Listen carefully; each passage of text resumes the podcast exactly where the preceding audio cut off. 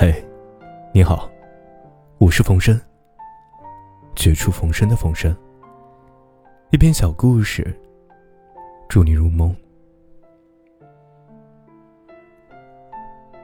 有一天，小松鼠皮皮出去玩，遇到了一只大灰狼。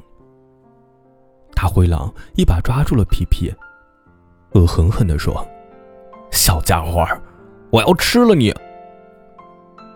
皮皮吓坏了，哭着说：“你，你别吃我，妈妈，我要找妈妈。”嗯。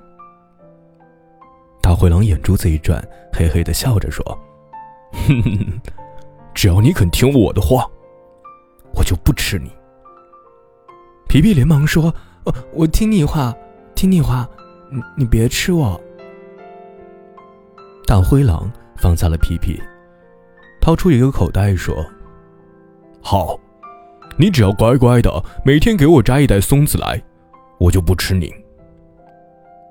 皮皮看着大灰狼手里的口袋，为难的说：“这这么大呀，我我怎么？你想被我吃掉吗？乖乖按照我说的去做，我就饶你一条小命。你也不能把遇到我和我让你摘松子的事情告诉任何人，包括你爸爸妈妈在内。”否则，我就吃了你们全家！大灰狼恶狠狠地说着，张开血盆大口冲皮皮喊道：“皮皮吓得打了个哆嗦，害怕的接过大灰狼的口袋，用力的点了点头。从那天开始啊，皮皮每天天亮就出门去摘松子，一直到晚上天黑，这才回来。”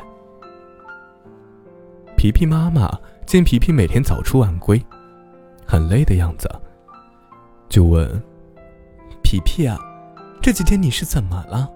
发生了什么事儿吗？怎么回家都不见你说话了？”皮皮连忙摇头：“嗯，没，没什么。我每天出去找小朋友玩，玩到好累好累，就不想说话了。”皮皮妈妈不相信皮皮说的话。第二天早上，跟着他悄悄出了门。很快，妈妈就发现了皮皮的秘密。正在树上摘松子的皮皮说：“皮皮啊，你不是出来找小朋友玩吗？怎么摘起了松子啊？”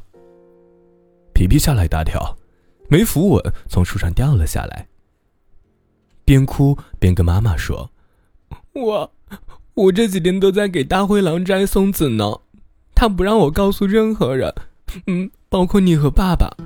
现在怎么办呀？